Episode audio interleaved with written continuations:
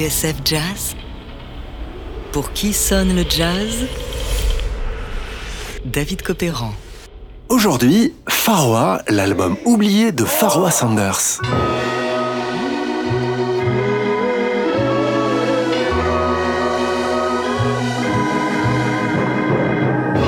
Séance de disques ratée peut-elle accoucher d'un chef-d'œuvre ou d'un quasi-chef-d'œuvre? C'est la question du jour et je me remercie de vous l'avoir posée.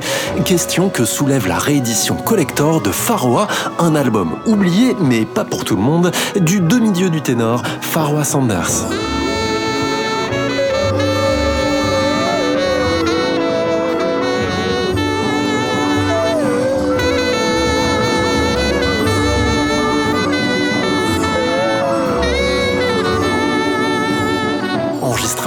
1976, Faroa est un ovni qui enfanta de nombreuses éditions pirates et dont les pressages d'origine, l'un à la pochette bleue, une erreur d'impression, et le définitif couleur marron, se vendent aujourd'hui sur internet à un prix pouvant atteindre 1200 euros. Ça vaut beaucoup d'argent, ça Et oui Alors, quelle est l'histoire de cet album en tout point unique? C'est ce que nous allons voir maintenant. Et pour cela, retour en arrière.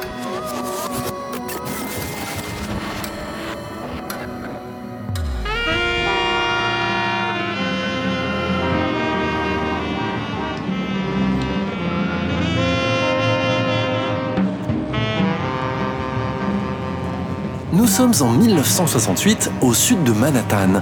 New York is now, c'est ce que clame Ornette Coleman sur son nouvel album.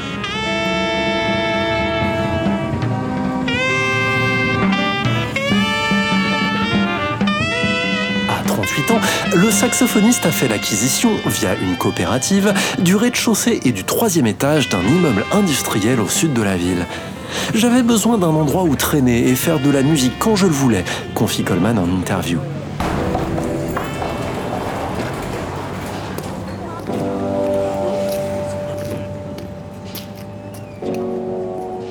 Cet été-là, lorsqu'un reporter du Jazz Journal pénètre dans les lieux, il voit quelques visages de musiciens connus, ainsi que des voisins en pleine répétition.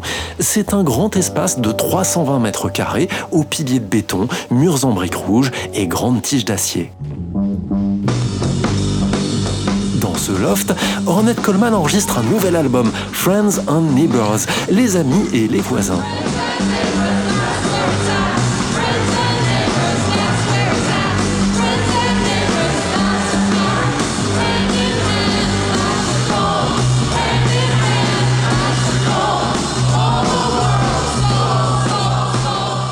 Cette fin d'année 60 à New York, la scène des lofts n'est pas un phénomène nouveau. Le contrebassiste Charles Mingus s'est d'ailleurs fait expulser du sien. Il avait oublié de payer son loyer. Tiens, toujours de l'argent Ils semble-t-il autre chose à dire de l'argent, de l'argent, de l'argent Lorsque la police est arrivée pour l'en déloger, Mingus les attendait avec un fusil. Fusil qu'il fit parler devant la caméra. Well,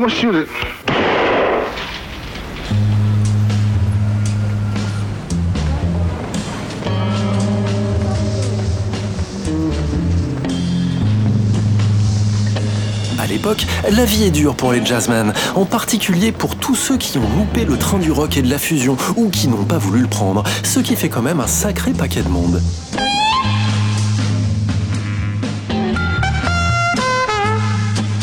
Tenez, pour un Miles Davis, combien se retrouvent sans label Et comment défendre cette musique libre, indépendante ou spirituelle?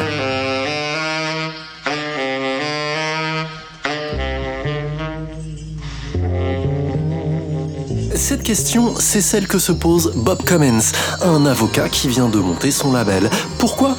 Parce que plus personne n'enregistrait ses musiciens préférés, et parmi eux, Faroa Sanders.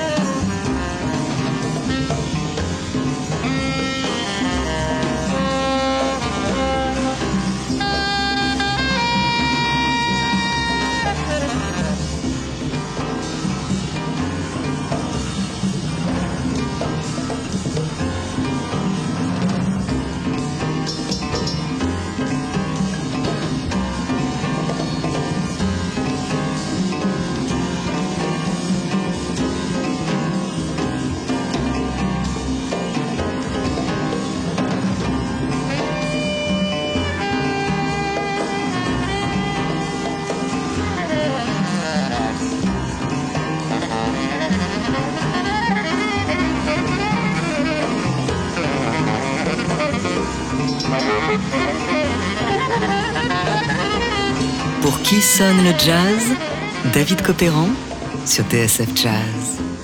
Aujourd'hui, Farwa, l'album oublié de Farwa Sanders.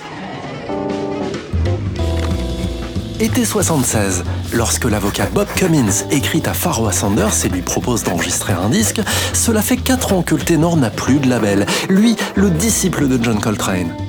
Alors, Sanders accepte l'offre de Cummins. L'occasion est trop belle, et ce même si l'avocat lui a fait comprendre que la séance se ferait en duo, saxophone, contrebasse. Bon, pour un artiste du calibre de Farwa Sanders, ça semble un peu léger, mais c'est tout ce que Cummins peut se permettre avec les moyens techniques dont il dispose. Son studio, il a tout fait tout seul, dans une ancienne usine de bouteilles d'eau minérale au nord de New York. Quelle n'est pas la surprise de Cummins lorsqu'au lieu de deux musiciens, ce sont sept qui débarquent. Sept dont Bedria, la femme de Sanders, avec un harmonium.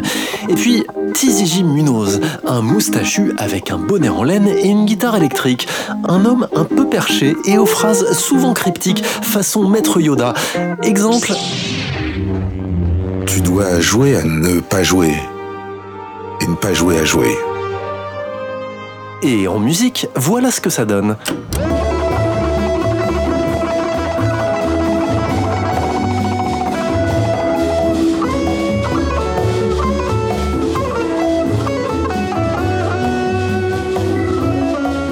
Je voulais faire un disque avec du rock, explique Farwa Sanders.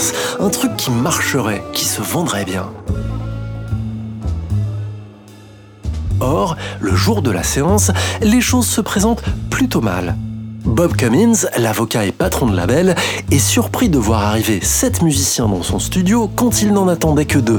Il n'a pas le matériel nécessaire pour les enregistrer. Alors, le visage fermé, suant à grosses gouttes, il leur propose de revenir trois semaines plus tard.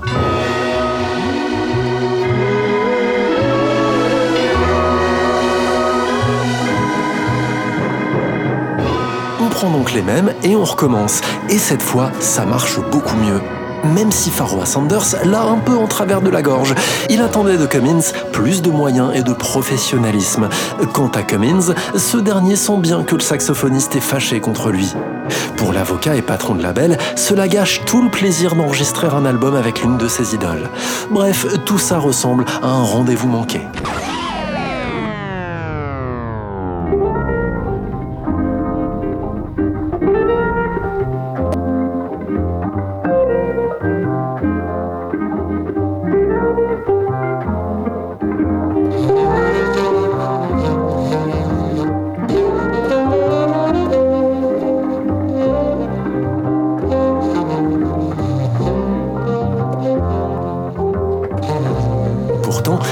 46 ans après sa sortie, une réédition définitive et luxueuse jette un nouvel éclairage sur l'album Farwa. On y redécouvre notamment cette longue improvisation hypnotique, Harvest Time, entièrement brodée sur deux accords de guitare qui se répètent presque à l'infini. Un chef-d'œuvre de méditation musicale.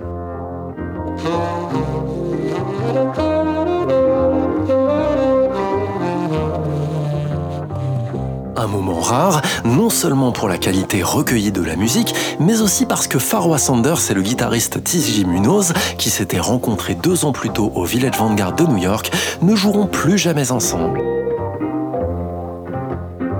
D'ailleurs, peut-on lire dans les notes de pochette de cette réédition de Farwa, le saxophoniste se montrera toujours discret et peu dissert sur cet album, comme s'il voulait l'oublier, le passer sous le tapis.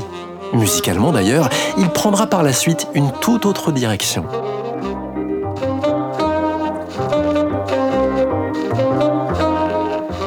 Pourtant, quelques mois avant sa mort, en septembre 2022, Sanders avait donné son accord pour que le label Lua Kabop donne une seconde chance à l'album et le réédite avec deux captations de concerts inédites.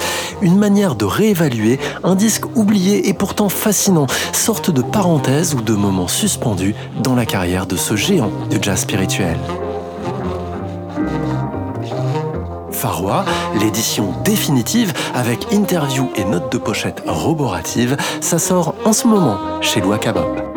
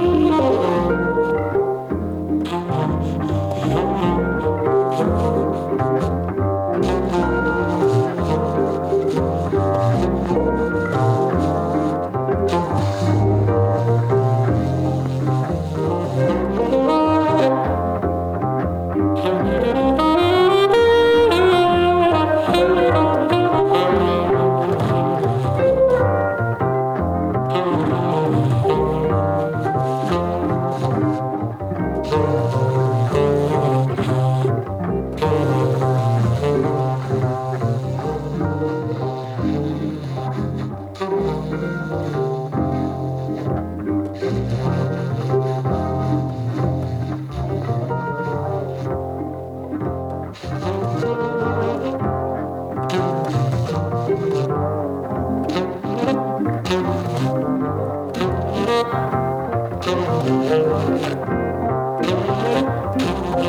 you.